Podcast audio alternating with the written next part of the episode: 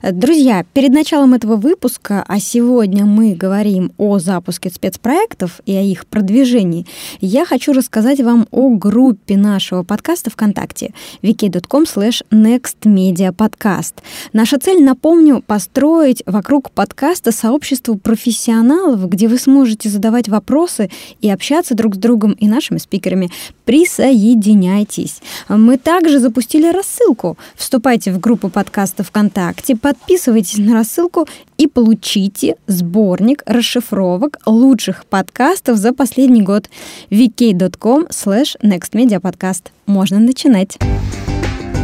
Next Media. Подкаст о новых медиа, экспертном маркетинге и коммуникациях. Друзья, добрый день. Э, в эфире Next Media подкаст. Меня зовут Ильнара Петрова. Я основатель агентства экспертного маркетинга Next Media и куратор онлайн-курса школы СММ-специалиста. Кстати, курс стартует 8 июня. Для слушателей подкаста у нас есть специальное предложение, и всю информацию вы можете найти в описании к этому выпуску в iTunes или на сайте smm.podster.fm. Пожалуйста, не теряйте эту возможность. С нами хорошо. Э, наш гость сегодня Александр Снитовский, э, руководитель коммуникационного агентства «Все тут», инстаграм-блогер и режиссер проекта «Метро 178». Сегодня мы обсудим кейс, а именно инстаграм-проекта «Эстетика петербургского метрополитена». Поговорим о запуске спецпроектов, об их продвижении через СМИ, про мобильную фотографию и работу со снимками, а также про специфику организации съемок в самой красивой подземке мира. Добрый день! Здравствуйте, Эльнара. А для тех наших слушателей, которые не подписаны на инстаграм проекта пока, да, эстетика петербургского метрополитена, э, расскажите, пожалуйста, что это такое, как появилась сама идея и, конечно, сколько времени ушло от задумки до воплощения проекта в жизнь. Метро 178 — это уникальный проект государственной структуры в Инстаграм. То есть изначально я задумывал это как создать что-то такое, что вообще будет идти просто а, параллельно тому, что обычно люди думают о государственных компаниях, потому что принято считать, что э, все консерваторы не знают э, вообще, что такое социальные сети, как туда выходить и как там продвигаться. И так совпало то, что э, я, когда был маленький, я постоянно ездил в школу со станции метро «Проспект ветеранов». Я начал так издалека, чтобы сразу было все понятно. И то есть где-то в день я тратил порядка 3-4 часов на то, чтобы ехать в метро в школу, которая у меня находилась прямо у Эрмитажа. И каждый день я буквально смотрел на все эти фрески, на весь этот мрамор на полу и думал, почему же люди постоянно едут на работу и не замечают эту красоту. Вот, и прошли годы, эта идея осталась. Сейчас мне уже 22 года, и когда э, я вернулся с учебы из Финляндии в Петербург, что было как раз-таки в январе, я подумал, блин, я блогер, и надо же как-то это использовать. Мы с метрополитеном сконнек... ну, то есть сконнектились, нашли друг друга и решили то, что надо сделать что-то интересное. И так родился проект «Метро 178», то есть мы соединили как раз-таки мои блогерские навыки и мою команду вместе с задумками метрополитена. Так родился проект «Метро 178», который призван показать искусство, красоту, культуру жителей Санкт-Петербурга через подземку нашего города. Отлично, уверенно, у слушателей сразу в голове возник вопрос. Звучит красиво, мечта детства, школу Эрмитажа. А как удалось в 22 года договориться выйти на руководство петербургского метрополитена? Я соглашусь. Звучит это довольно интересно. А, дело в том, что я из телевизионной семьи и практически с 8 лет работал на телевидении. Сначала это были детские программы, потом документальные фильмы, затем спецпроекты и так далее. И как раз-таки это телевизионный бэкграунд, что моей семьи и мой, помог мне чувствовать себя комфортно в этой среде, что как раз-таки и медиа, и также пресс-секретари э, различных государственных служб и так получилось то, что я вернулся в Петербург в январе э, с мыслями, что все-таки я возвращаюсь в Россию, надо что-то делать. Решил открывать коммуникационное агентство. Мне это слово до сих пор не дается спустя полгода.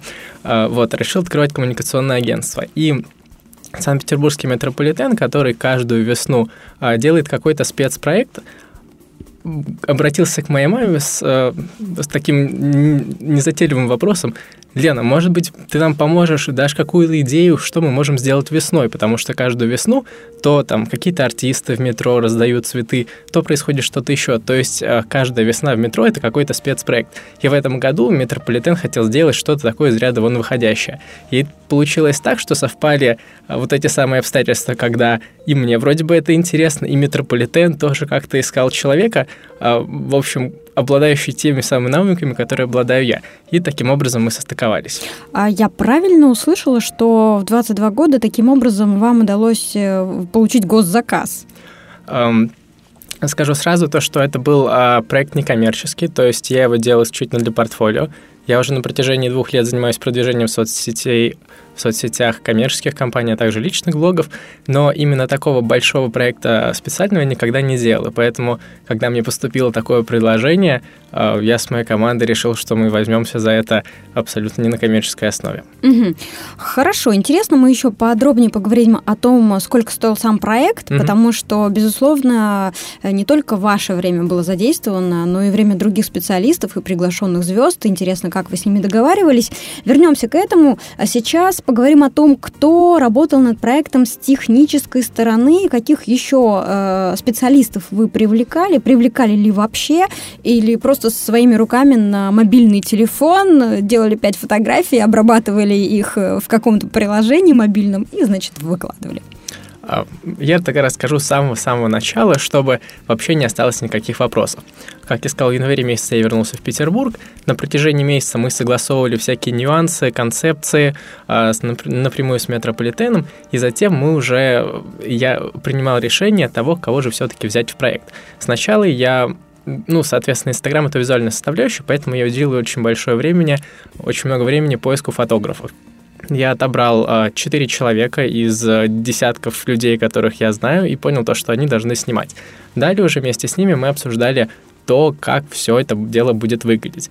А, после этого, когда мы уже решили, что концепция будет такая, визуальная составляющая будет такая, наступил следующий этап – поиск людей, которые будут нам помогать все это организовывать.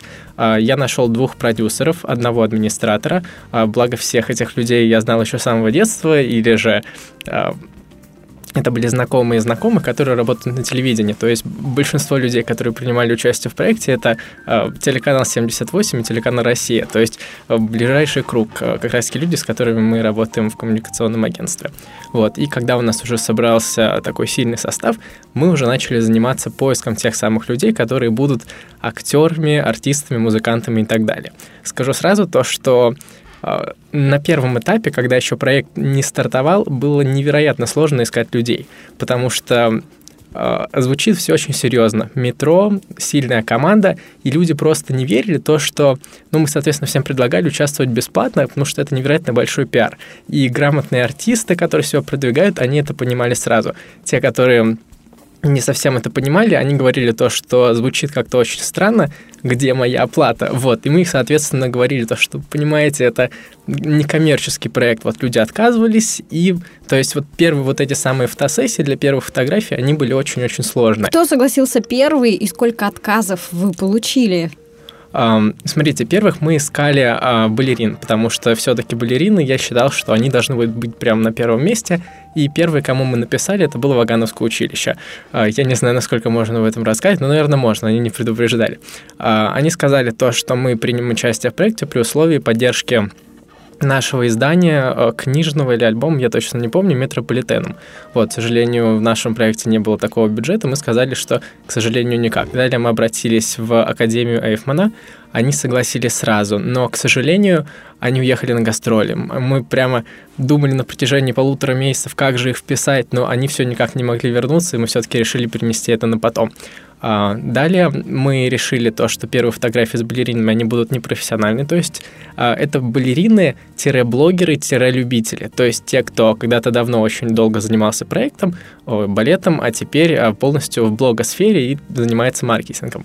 И как раз-таки мы таких людей нашли, и первые фотографии были с ними. Они получились классные, и после этого уже профессиональные люди, балерины, фотографы, которые снимают балет, сами стали писать нам. После этого мы связались с Михайловским театром, который сразу же сказал, мы точно участвуем, мы там будем, все, мы вообще привезем с собой там всю гримерку, и будет все очень здорово.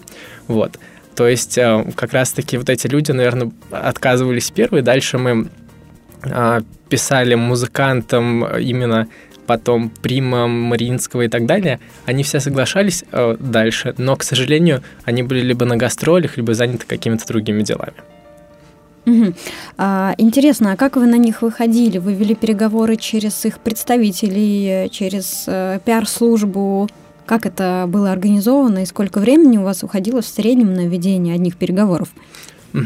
А, рассказываю. В общем, дело в том, что мы занимались поиском и общением с людьми э, с, с трех сторон. То есть я со своей блогерской, то есть у меня есть мой ресурс на 150 тысяч подписчиков. Когда я пишу кому-то в директ, вероятность того, что мне ответят, процентов 90. Вот. А, то есть так я общался с блогерами, если эти люди имели к этому отношение. А второе, это были наши продюсеры, которые имели возможность обратиться в пресс-службу телеканала 78, где, в принципе, есть контакты абсолютно всех э, пресс-секретарей города. И также личные знакомства, если кого-то уже знали. То есть у нас три человека занимались в разных э, сферах поисками людей.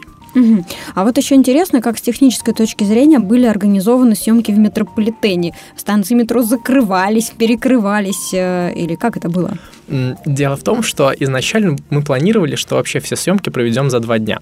А, и мы бы действительно это сделали, если бы у нас не было четыре фотографа, которые, естественно, снимают в разных стилях а, и различных персонажей, там, целых сценок. Например, под Михайловский театр мы вообще закрыли станцию метро Автово после 10 часов, и мы снимали аж до самого утра, до самого открытия. Это была самая сложная съемка, самое большое количество людей, самое большое количество прессы. Это было очень сложно. А, и то есть первые съемки у нас проходили утром с 5 до 7 утра, суббота, воскресенье, практически весь март. Нет, весь февраль, извиняюсь. Вот. И далее, когда у нас остались самые такие тяжелые съемки, которые мы откладывали на конец месяца, мы уже целенаправленно закрывали станцию метро. Вот, например, когда мы еще снимали сборную Петербурга по керлингу, а, мы все-таки подстраивались под их расписание, они могли только ночью. Вот, поэтому а, мы все-таки отдавали приоритет тому, когда могут наши артисты, актеры и спортсмены. Угу. А кто занимался художественной частью проекта? Что я имею в виду? Если мы говорим э, про Инстаграм-аккаунт, то, вероятно, э, изначально у вас была какая-то согласованная визуальная концепция этого аккаунта. Так вот, кто ее готовил, кто ее согласовывал, от чего она зависела, учитывая, что вначале у вас не было понимания, кто согласится, кто откажется, кого вы сможете привлечь и так далее. Угу. А, как я сказал сначала, мы определили вот примерную а, визуальную составляющую с нашими фотографами, то есть мы представляли, в каком это будет стиле. Изначально это планировалось а вот стиль фото с собаки, то есть прямо все такое гламурное, такая более-менее сильная ретушь, то есть все такое очень глянцевое. Вот, и под этот стиль э, мы с нашим графическим дизайнером, которая также принимала участие в проекте, которая работает в нашем же коммуникационном агентстве, мы э, вместе с ней совместно с руководством метрополитена продумывали то, как это будет выглядеть. Э, здесь был очень важный момент не использовать э, официальные логотипы метрополитена, потому что, во-первых, со стороны продвижения, когда вы вводили бы метро в Инстаграме, вам бы вылезали просто десятки аккаунтов с официальным логотипом метрополитена. И найти проект метро 100 178 логотипа было бы нереально. Поэтому мы приняли решение а, создать тот логотип, который будет отличать проект от других аккаунтов, и плюс он будет выделять проект на фоне а, других проектов метрополитена.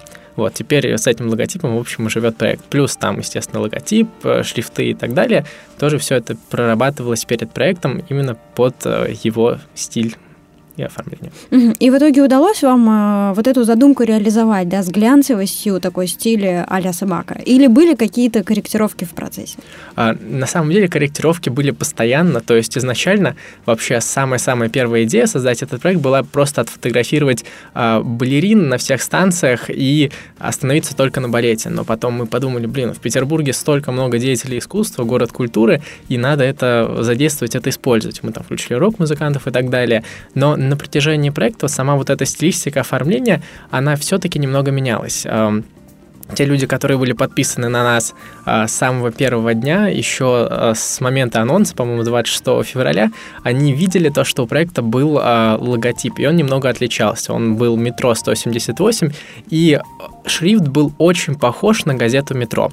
Это такой инсайт мы никогда не пытались ничего скопировать, так получилось абсолютно э, спонтанно, и на самом деле шрифт отличался, вот. Но мы решили все-таки немного его изменить, чтобы вообще не было вопросов, потому что мы действительно ни на кого не смотрели, мы создавали свой продукт, и чтобы избежать всяких таких вещей, мы решили немного от этого отступиться. И дальше, когда мы уже сделали вот этот самый э, там логотип, знак и так далее, у нас была эта глянцевая структуру ведения, мы решили а, все-таки делать немного разных фотографий. То есть, например, э, спорт у нас снимал один фотограф, который специализировался на спортивной съемке. А, там балет снимали, снимал фотограф Сергей Щербаков, один из лучших вообще по России фотографов балета, потому что, а, мне кажется, каждый фотограф снимает в своем стиле, и нужно его использовать именно в этом стиле. И тем самым мы старались отовсюду взять самое лучшее с помощью тех самых профессионалов, которые это делают. А если обозначить рамки спецпроекта, мы поняли, что в конце февраля он стартовал, э, когда был финиш, сколько всего изображений было опубликовано в Инстаграм-аккаунте, и вопрос, что будет с этим Инстаграм-аккаунтом дальше? Всем привет! Меня зовут Илина Гельфанова, я менеджер проектов агентства Next Media. Здравствуйте, я Алина Третьякова, и я СММ-специалист агентства Next Media.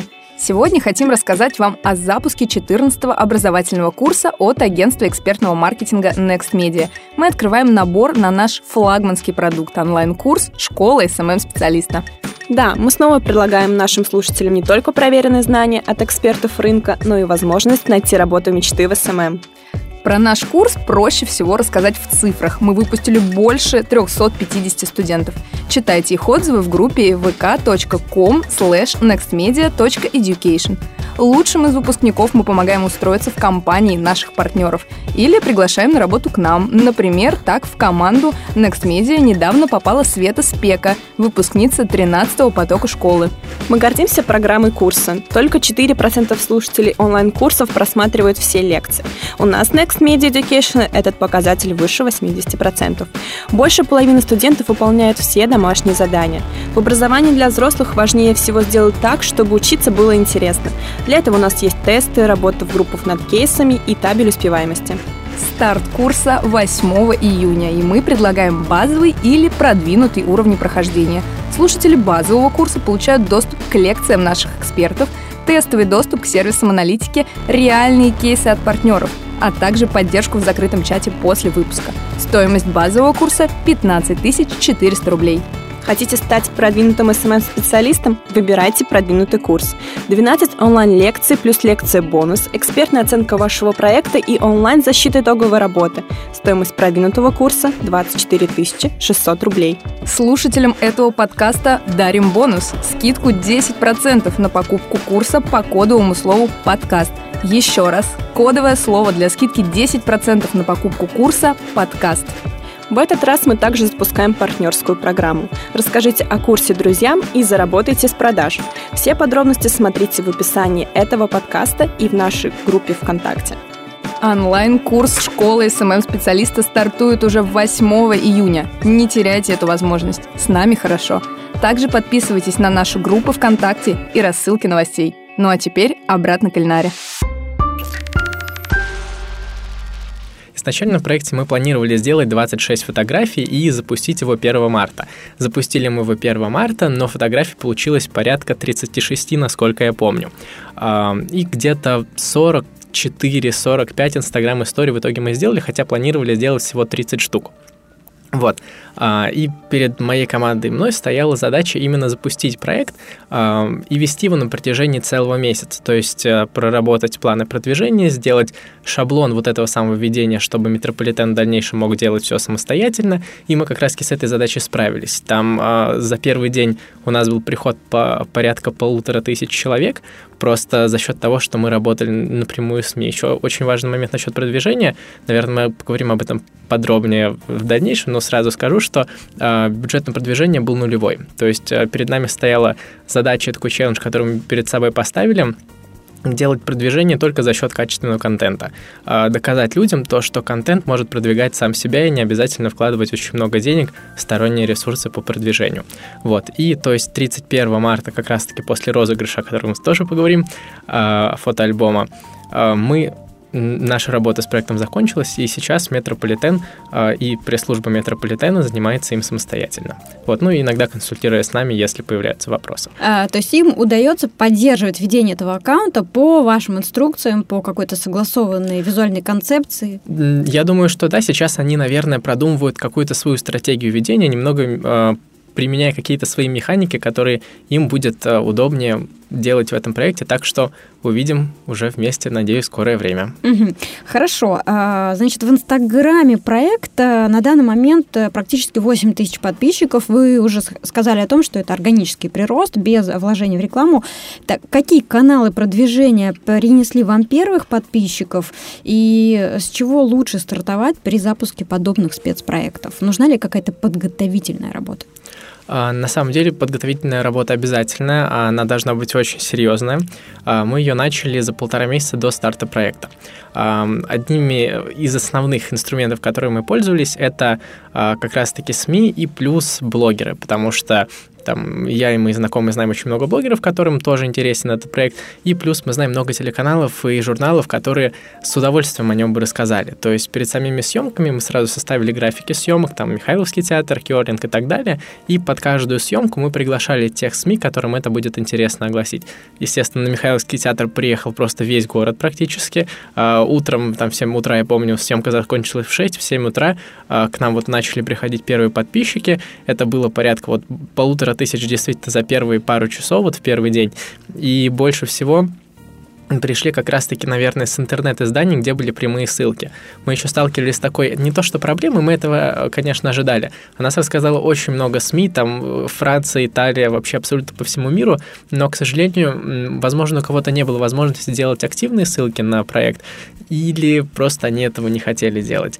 И поэтому люди заходили, смотрели, читали, но до проекта делал, ну, то есть руки не доходили пойти и подписаться. У нас были ситуации, когда мы звонили там в другие города, либо там советоваться с, моими специалистами, которые в какой-то области разбираются лучше, чем мы, вот, и мы сталкивались с тем, то, что люди в том регионе, они уже слышали о проекте, но там никогда не заходили в Инстаграм. То есть говорят, о, точно, у нас об этом говорят в СМИ, но мы вот ни разу этого не видели. То есть мы делали акцента, как я сказал, на СМИ, то есть э, журналы, телевидение, интернет-издания в первую очередь, и затем блогера. Угу. А сколько публикаций вы получили за время действия проекта?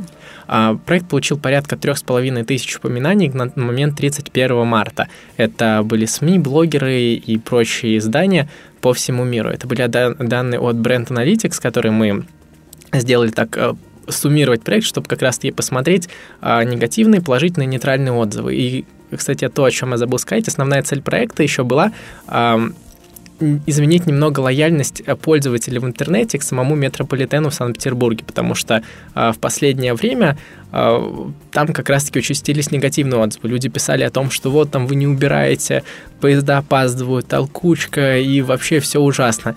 И мы немного отвлекли людей, показали им, люди, не смотрите под ноги, посмотрите наверх, там такая красота. И то есть этим самым проектом мы снизили количество негативных упоминаний в интернете, по-моему, раз чуть ли не в 20, не в 30. То есть практически их убрали и отвлекли людей на эту самую эстетику, особенно по локации Санкт-Петербург. Угу.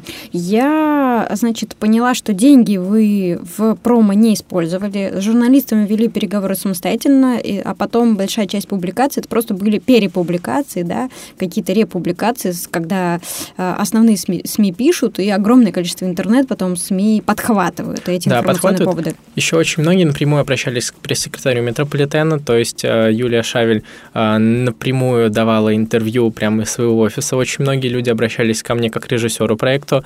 Э, там мы каждый день с ней раздавали интервью, плюс там именно к нашему агентству, к метрополитену.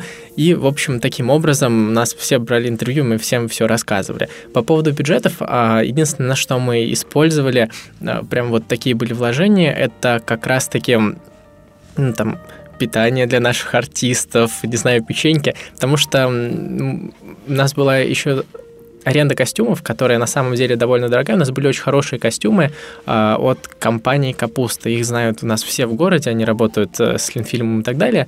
Вот, и у них очень качественные костюмы. Их взять было довольно сложно, но мы нашли общий язык с руководителем компании, а, договорившись о том, что все блогеры, которые освещают проект, упомянут ее компанию. То есть это был такой своеобразный бартер. То есть какие-то вещи я так брал на свой аккаунт, там я рекламировал как раз-таки аренду костюмов, а, рекламировал я, честно, даже еще не помню. Нам человек давал э, лампу накаливания. Мы ее срочно искали для одной фотографии, нигде не могли найти.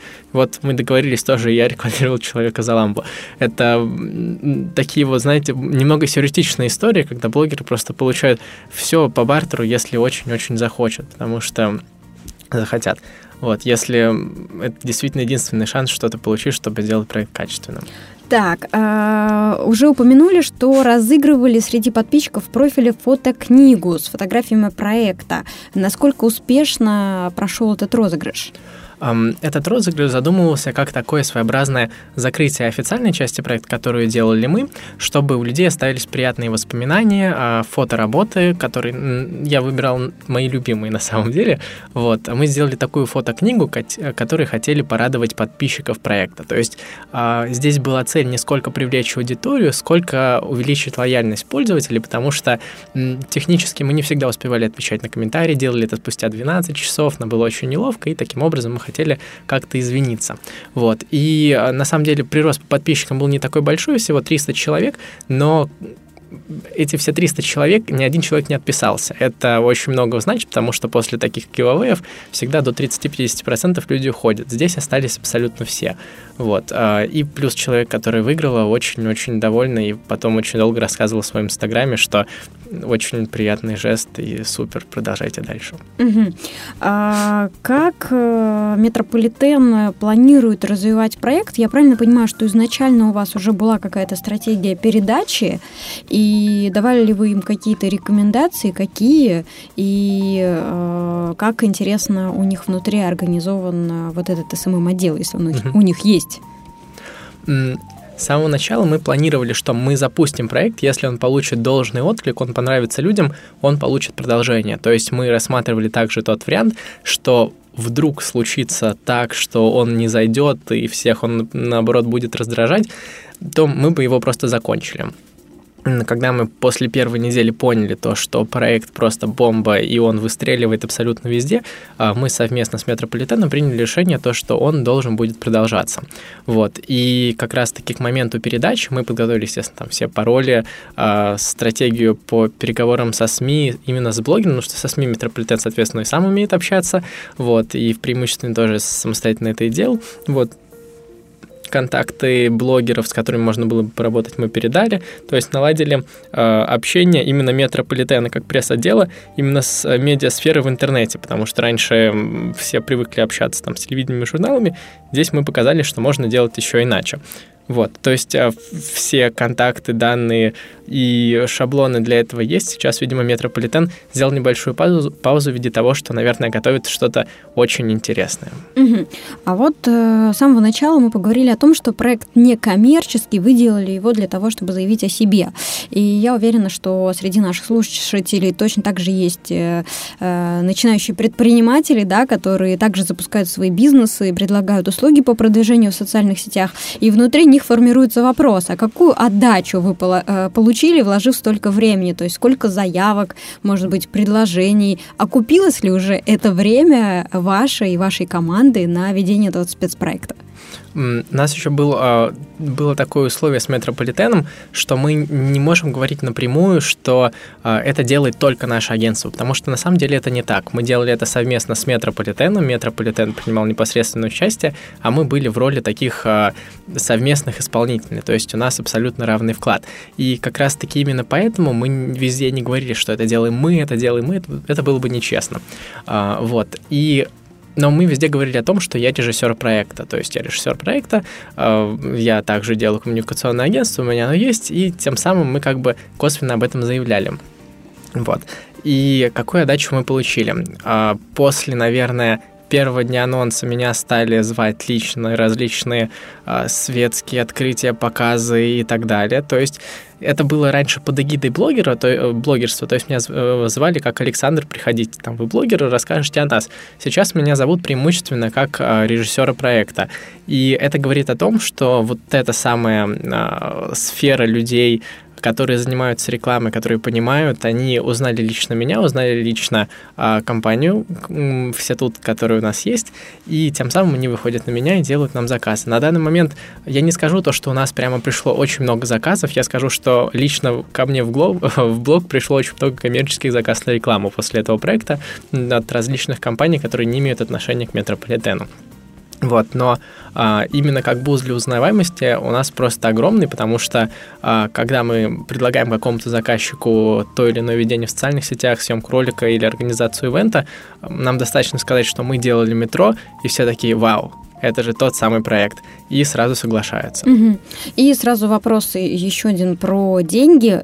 Если можно э, как-то суммировать общую смету проекта, то о какой сумме идет речь? Э, потому что я думаю, что очень многим бизнесам да, угу. интересно, сколько же это может стоить.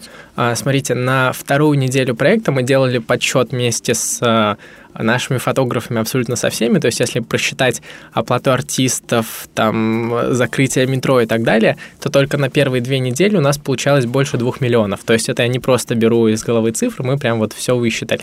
Наконец проекта, я думаю, то, что эта сумма перевалила за три. Вот. И это все бралось из того, что у нас только в организационной команде работало порядка 11 человек. Вот. Плюс еще артисты, актеры, метрополитен и так далее. Ну, у нас только аренда костюмов одна вышла на порядка 150 150 тысяч рублей или 200, по-моему. Вот, но это мы как раз-таки сократили эти затраты с помощью таких хитрых э, вещей, как Инстаграм-блоги и бартеры и все такое. Ну, то есть, если красиво, то дорого, правильно? Да, конечно, конечно.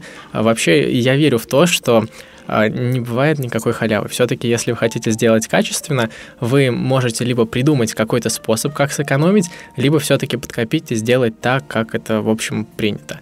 Вот, и как я уже сказал, самый основной э, посыл проекта был доказать то, что не нужно вкладывать миллионы в продвижение на какие таргеты, главное грамотно э, сделать эту самую стратегию, продумать, как будет выглядеть контент, который будет сам себя продвигать, потому что это идеальная схема, когда вы не заставляете людей полюбить то, что им не нравится, а даете то, что они полюбят сами и расскажут другим. А при этом сам контент тоже может стоить миллионы. Да, ну, мне кажется, то, что если у вас там, предположим, есть 100 э, тысяч рублей, и вы вложите 90 в создание контента и 10 на продвижение, это будет гораздо лучше, если вы сделаете это наоборот. А, кстати, очень э, крутая мысль, которую вы сейчас высказали. Я уверена, что есть много людей, которые смотрят по-другому на эту же тему, на этот же вопрос, и для многих предпринимателей предпринимателей. Э, первое – это сколько вложить э, в промо, да, чтобы посчитать стоимость там лида или заявки. А вы говорите о том, что, может быть, лучше вложить в концепт, чтобы потом получить еще больше, просто не так быстро? Да, конечно. Я на самом деле до этого дошел еще очень-очень давно именно со своим блогом, потому что а, сейчас в Инстаграме такая тенденция, то, что крупные рекламодатели, они сотрудничают а, не с теми блогерами, у которых там офигенные охваты и ужасные фотографии, а те, у кого очень красивая картинка, и охваты могут быть поменьше, потому что бренду важно, а, в какой концепции это будет выглядеть, а, у какого блогера, в каком исполнении и так далее. То есть визуальная составляющая, если мы говорим об Инстаграме, это напрямую визуальная социальная сеть, то это номер один. Продвижение здорово, но если Э, если контент хорош, то он продвинет себя сам. И вообще в идеале, когда вы выкладываете пост, не вкладывайте там него таргет, а он сам конвертируется в подписки. И это просто идиллия, к которой нужно стремиться. Дивный новый мир в СММ. Отлично, мы перешли к нашей рубрике постоянной, которая называется «Блиц-опрос». Я задам три вопроса, можно на них отвечать э, быстро, можно подумать, э, но главное, чтобы ответы были понятными и полезными для наших слушателей. Итак, лучшая программа для обработки мобильных фотографий? А, это мейнстримно, но высоко. Угу. Программа для обработки видео? А, на телефоне я видео не обрабатываю, и, честно, с видео я не работаю. А, я выступаю в качестве режиссера сам и привлекаю операторов и монтажеров, которым я доверяю. Угу. То есть, а так для монтажа, по-моему, Adobe Premiere, может, 7, что-то такое, я слышал. А самая интересная функция Инстаграма?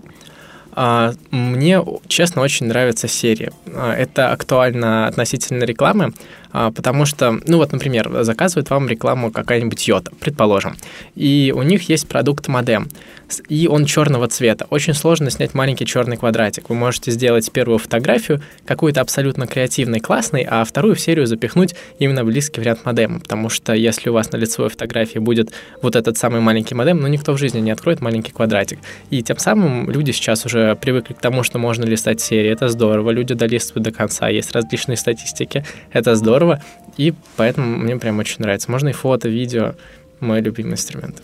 Круто. Ну что ж, э, Александр, спасибо вам большое за время, которое вы уделили. Э, дорогие слушатели, обязательно э, посмотрите, перейдите в описание выпуска. Мы там добавим все полезные ссылки, в том числе ссылку на Инстаграм проекта, ссылку на Инстаграм Александра и, может быть, еще какими-то полезными материалами спикер с нами поделится. Ну и напоминаю, что 8 июня стартует 14-й поток школы СММ-специалиста пожалуйста, все подробности на сайте onlinesmm.ru. С нами интересно.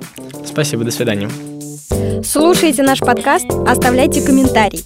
Спасибо всем, кто оставляет комментарии на iTunes и на сайте podster.fm под нашими выпусками. Нам действительно важно получать обратную связь. Получилось ли у вас применить рассказанные нашими гостями техники продвижения на практике? Может быть, вы готовы поделиться своим успешным кейсом? Расскажите нам об этом и станьте гостем нашего подкаста. Оставляя конструктивные комментарии на iTunes, вы помогаете другим СММ-специалистам найти наш подкаст, а нам стать интереснее.